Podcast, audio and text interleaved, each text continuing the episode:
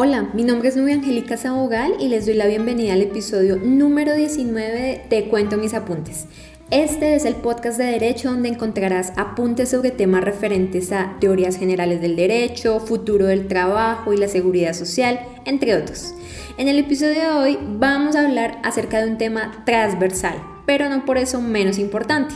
Está relacionado con las habilidades blandas necesarias para el ejercicio del derecho. Voy a mencionarles ocho habilidades blandas que, en mi opinión, son indispensables para fortalecer el perfil profesional del abogado de hoy y del mañana. Vamos a escucharlo entonces.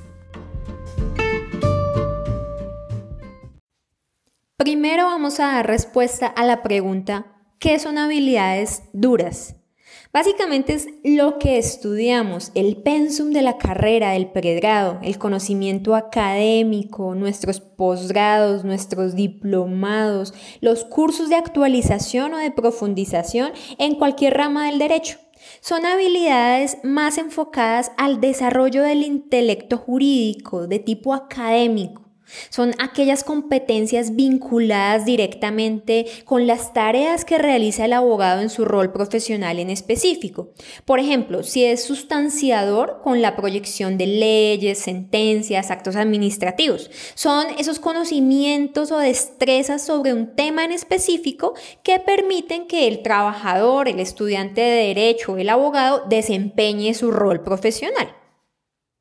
Sin embargo, en el mundo real muchas veces observamos personas que tristemente están llenas de títulos relacionados con la disciplina del derecho, pero no desempeñan un rol profesional de una manera adecuada. Se quedan rezagados y se esconden detrás de sus títulos colgados en la pared sin ofrecer un verdadero valor agregado para sus clientes o la compañía donde trabajan. En el mismo sentido, también nos encontramos con estudiantes de derecho que ya son líderes brillantes, proactivos, innovadores, sin ni siquiera contar con un título universitario en pregrado, pero a quienes desde ya se les augura un futuro profesional prometedor. Por otro lado, están entonces las habilidades blandas, estas están asociadas a la conducta de la persona, al desempeño social, al liderazgo, al manejo emocional. En el futuro del trabajo, en el mundo del derecho, probablemente ya no se necesita aprender las leyes o códigos de memoria, pero sí en su lugar el dominio de estas habilidades blandas, la inteligencia emocional para los abogados. Y esto es muy importante porque con el avance de dinámicas como las de la cuarta o incluso quinta revolución industrial, se pone sobre la mesa el reemplazo de abogados por software robóticos, pero difícilmente un computador podrá escuchar de manera oportuna, acompañar, aconsejar a los clientes de la forma en la que lo haría un ser humano. Entonces, el tema de la inteligencia emocional del profesional del derecho en este sentido implica o contribuye a mejorar las relaciones con los clientes, con los terceros, con el equipo de trabajo, a partir del fortalecimiento de las habilidades blandas que vamos a ver a continuación.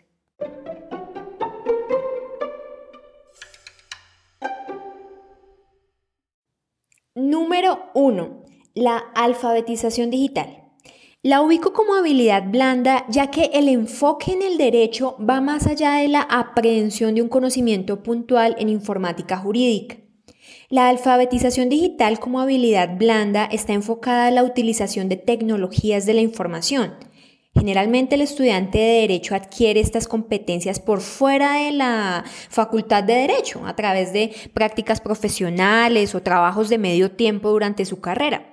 Sin duda, la sociedad contemporánea exige que el profesional, no solo de derecho, sino de cualquier ciencia prácticamente, conozca y utilice oportunamente herramientas tecnológicas básicas como Excel, PowerPoint o aplicaciones para presentación de informes o realización de conferencias, saber investigar por Google y aquí hago énfasis porque definitivamente quizás más que estar en la era de la información, a veces nos encontramos en la era de la sobreinformación y Google es un ejemplo claro de esto, por lo que hay que ser bastante cuidadosos con el contenido, con la información que consideramos verídica en la red y por supuesto con el tema de derechos de autor frente a la producción intelectual de terceros. Quizá antes de la pandemia no le había prestado tanta atención, pero ahora en el trabajo en casa he visto en mis redes sociales el surgimiento de diferentes propuestas en derecho, eh, firmas, servicios jurídicos virtuales, diferentes apps que ofrecen servicios en ramas del derecho laboral, derecho privado, derecho de familia. Actualmente, sin embargo, la gran mayoría de páginas con contenido legal solamente se enfocan en la parte del marketing, eh, hacen una descripción de los servicios, pero no ofrecen herramientas que permitan una interacción real con el cliente. Y estas nuevas apps o plataformas jurídicas digitales están apenas empezando a promover, a abrirse camino en esta tendencia de mayor interacción con los clientes. Entonces la aparición de estas aplicaciones virtuales menos costosas de acceso inmediato está definitivamente en auge. Los buffets ubicados en los mejores sectores de la ciudad pueden ser reemplazados por una app moderna y asequible que se masifique entre el nicho de mercado, respondiendo también con ello a las necesidades de comodidad e inmediatez de muchos clientes. Es lo que estamos viendo en este momento. Además, conectando la alfabetización digital nuevamente con el tema de la cuarta revolución industrial en el mundo del derecho, es cierto que la capacidad de mejora o el machine learning es una habilidad asociada a la robótica, que significa grandes rasgos que al conocer más casos, eh, adquiere más experiencia el, el robot, digámoslo así, más conocimiento. Compañías como Low Geeks realizaron una prueba en la que aproximadamente 20 abogados compitieron contra una sola inteligencia artificial. Y al final la IA fue más efectiva y tuvo un margen de precisión más alto y más rápido frente a los casos consultados. En una conferencia en la que tuve la oportunidad de participar, le preguntaba a los asistentes si ellos pensaban que en el futuro ya no van a existir los abogados. Y hubo, digamos que, varias respuestas enfocadas al sí, sí van a existir, no, no van a existir, o al depende, nuestra típica respuesta en derecho. Entonces, ¿qué pasa? Que un aspecto importante para dar respuesta a esta pregunta en el futuro es el fortalecimiento de las habilidades blandas. Mi opinión es que sí van a existir los abogados en el futuro, pero se destacarán aquellos que complementen el conocimiento jurídico con el ejercicio de habilidades blandas. Número 2. La interdisciplinariedad. Esta habilidad la menciono desde dos perspectivas. De una parte, el abogado debe en lo posible desarrollar conocimientos transversales a la profesión. Si cuenta con preparación en disciplinas como gerencia de proyectos, informática jurídica, administración de empresas, una segunda lengua como el inglés, podrá dar respuesta de una manera más oportuna a las necesidades de los clientes entonces, realmente la conclusión principal es no quedarse solamente con lo aprendido en la facultad de derecho y además de eso, abrir la mente a otras disciplinas que puedan complementar muy bien el ejercicio de nuestra profesión. La segunda perspectiva desde la cual menciono la interdisciplinariedad es en la visión corporativa, donde en vez de entrar en pugnas con las otras profesiones, podemos servirnos de las mismas para ofrecer al mercado alternativas novedosas y efectivas para solucionar problemas reales y actuales del mundo del derecho. Entonces, por ejemplo, Conocí una empresa que tiene un software jurídico para el reconocimiento de prestaciones económicas. Este software fue diseñado en colaboración entre ingenieros y abogados. Entonces, en vez de casarse con peleas del pasado, conviene establecer una colaboración interdisciplinar con ingenieros, psicólogos, politólogos, en fin, con profesiones que complementen y mejoren la visión o el propósito que tenemos como profesionales, como litigantes o como creadores de un proyecto legal. Esto permite en suma ofrecer soluciones integrales. Número 3. Adaptación al cambio.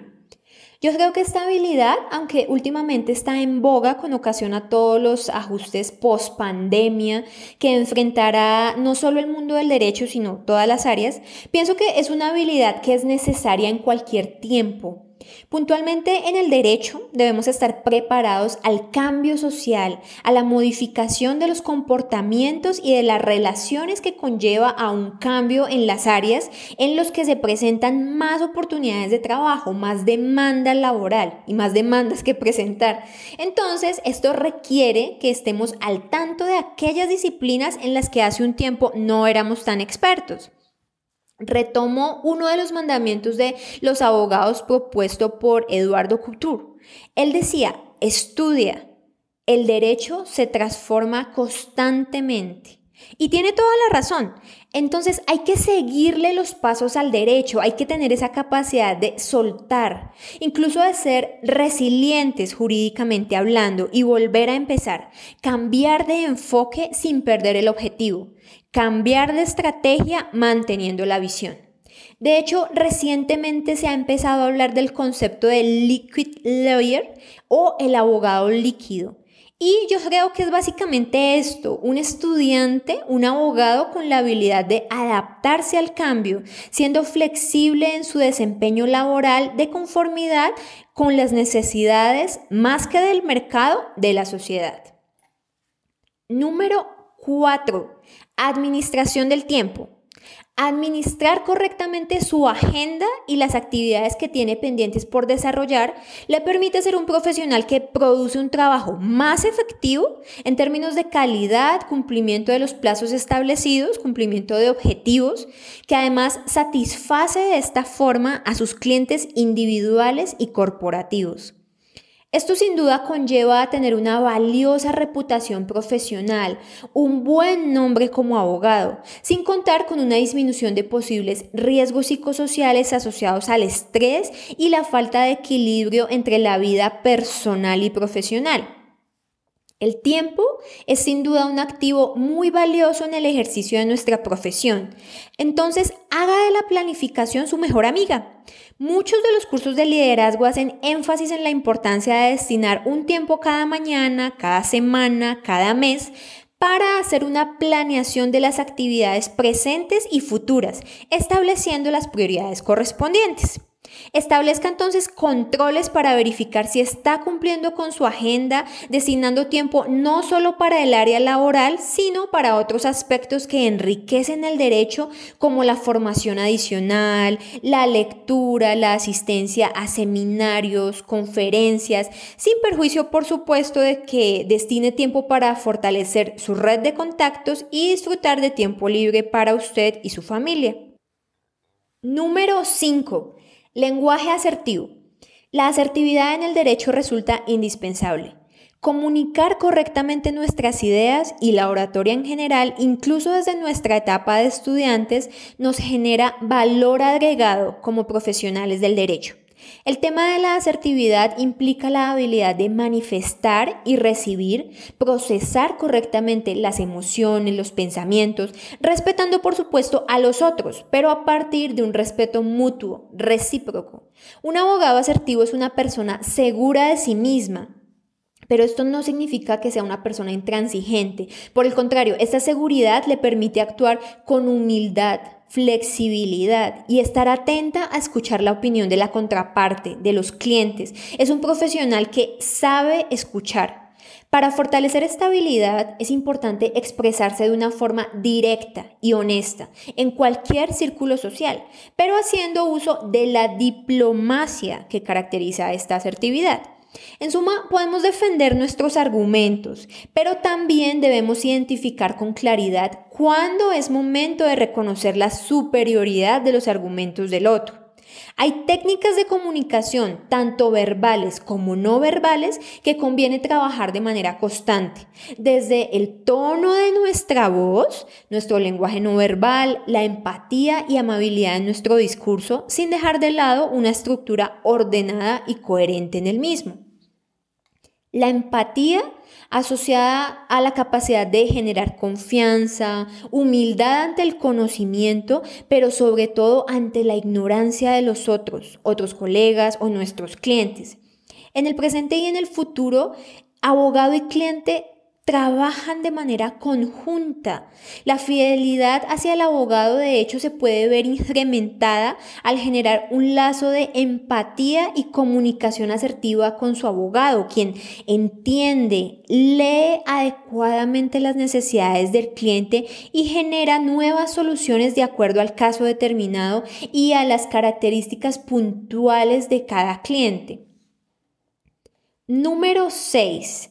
Resolución de conflictos por medios alternativos. En esta habilidad es muy importante tener en cuenta un sentido de colaboración y no de competencia.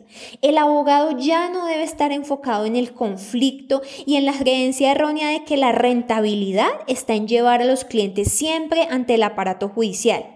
La gente además tiene el pensamiento infundado de que solo necesitará un abogado cuando tenga un problema. Y esto es una visión que debe cambiar de cara al futuro. Las realidades con las que trabajaremos serán cada vez más complejas y multidisciplinares. Por ello, el desarrollo de pensamiento crítico y la solución de problemas ya son unas de las competencias más apetecidas por los reclutadores en materia legal. Hay un video del profesor Miguel Carbonell que se llama Los abogados y los medios alternativos de solución de conflictos. Está en YouTube, lo pueden buscar así. Como siempre, su contenido es súper interesante. Y allí él nos recuerda las bondades de los métodos alternativos de solución de conflictos.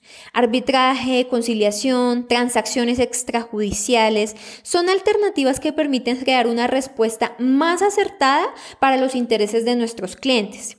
El profesor Carbonell resume que las principales ventajas son soluciones en menos tiempo que si se va a juicio. Además de eso, son más económicos los métodos alternativos de solución de conflictos al generar menos gastos. Hay la posibilidad de, eh, digamos que tener en la baraja un mayor número de soluciones o mayor posibilidad de acuerdos entre las partes. Y además de eso, pues se atiende los intereses de todas las partes y no solamente de la parte ganadora en el juicio.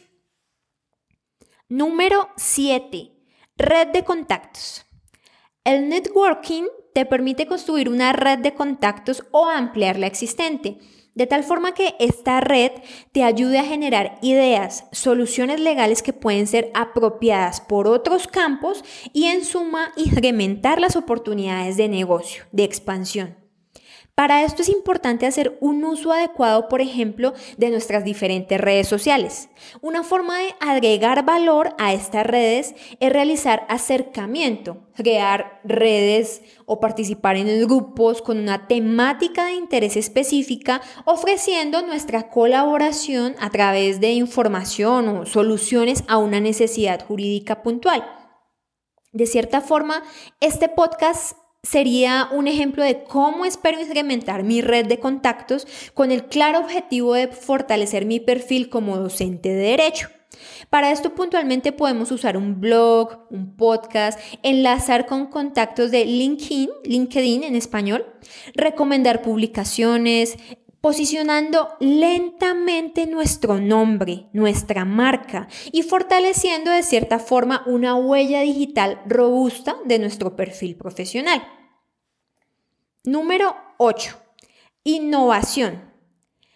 Partiendo del hecho de responder a la necesidad del otro, es ser proactivo y ayudar desde el perfil profesional y personal que yo tengo, desde mis habilidades puntuales. También implica aprovechar las crisis. Suena cliché, pero las crisis deben transformarse en oportunidades. Por ejemplo, en la época actual de pandemia. Plantearnos la manera más adecuada de reinventar el ejercicio de la profesión para responder a las necesidades de la sociedad a partir de nuestra carrera, pero también a partir de lo que nos gusta hacer. Hoy, hoy puedo estar un poco cansona con el ejemplo del podcast, pero la verdad les confieso, siempre he querido ejercer la docencia universitaria y un día decidí dejar de golpear puertas y empezar a hacer pequeños aportes al aprendizaje del derecho desde las herramientas que tenía a la mano y así fue como surgió este podcast. Entonces, lo pongo como ejemplo para concluir que la innovación no es un concepto al que se le deba tener temor. Debemos tener una mentalidad abierta y atenta a los cambios en la sociedad y buscar darle respuesta a eso a partir de lo que sabemos hacer, pero también de lo que nos apasiona hacer.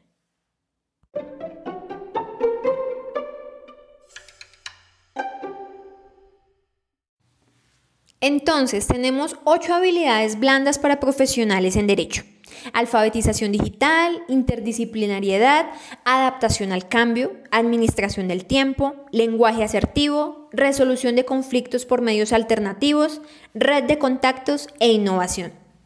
Creo que transversalmente a estas habilidades, y hay muchas otras, pero es muy importante no perder de vista la ética profesional. Los abogados en muchos sectores nos enfrentamos a una pérdida de credibilidad y de confianza. Tristemente, muchas bromas atinentes a la profesión hacen referencia a la falta de ética, como el famoso dicho de echa la ley, echa la trampa, entre tantas otras. De esta manera, el ejercicio ético de la profesión es indispensable para contribuir a una sociedad más honesta, transparente, justa, privilegiando este aspecto en nuestra escala de valores.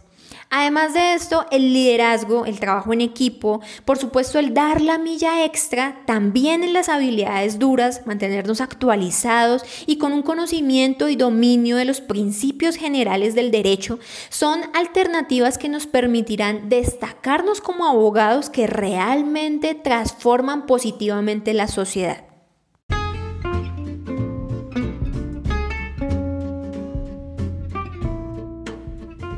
Terminamos por hoy. Los invito como siempre a seguirme en redes sociales, en Instagram como Te Cuento Mis Apuntes, raya al piso derecho y en Facebook como Te Cuento Mis Apuntes. Allí se enterarán de la publicación de nuevos episodios. Además, si se pueden suscribir en la plataforma en la cual escuchan el podcast, como Spotify, Apple Podcasts, en Castbox, en eBooks, si me dejan un comentario o califican mi trabajo, esto me ayuda mucho porque me permite mejorar, recibo su retroalimentación y además me hace más visible y más grande en esta comunidad de aprendizaje del derecho. Les envío un saludo fraterno, muchas gracias por llegar hasta este punto del podcast y espero que lo hagan nuevamente muy pronto, que reproduzcan, que disfruten otros episodios. Recuerden que hago mucho más que prestarles mis apuntes, se los cuento.